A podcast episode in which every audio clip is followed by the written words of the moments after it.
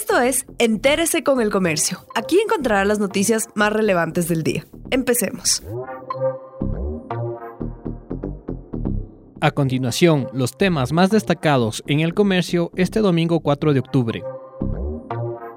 El movimiento nocturno crece de a poco en Quito. Parejas y grupos de amigos esperando por ingresar a un restaurante y los denominados enganchadores son nuevamente parte de las noches capitalinas, especialmente en el sector de la Wimper, la Foch y la República del Salvador. Estas escenas vuelven a verse después de que en septiembre terminó el estado de excepción, eso aunque la emergencia sanitaria continúa en el país. Desde la Agencia Metropolitana de Control se informa de 976 operativos de control desde el 13 de septiembre. Se registran 54 sancionados por libar en el espacio público, 19 por el uso indebido del espacio, 15 por incumplir medidas como el distanciamiento social y 60 por no usar mascarilla.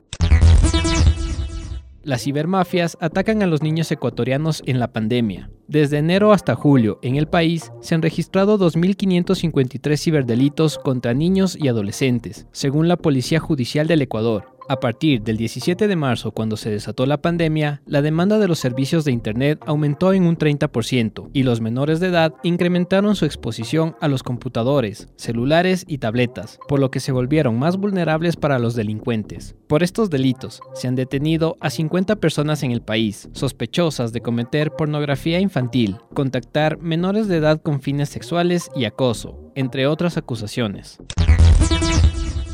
Liga de Quito es el primer finalista del campeonato nacional. Con su victoria del sábado por 2 a 0 sobre Muchuruna, Liga Deportiva Universitaria ganó la primera fase de la Serie A y obtuvo dos premios, jugar la final del campeonato y un boleto a la fase de grupos de la Copa Libertadores del 2021. El escolta Independiente del Valle ganó 3 a 1 a Lorense, pero no le bastó para alcanzar a la U. El campeonato se reanudará el 14 de octubre, luego de las eliminatorias y de que algunos equipos recuperen a sus jugadores contagiados con coronavirus.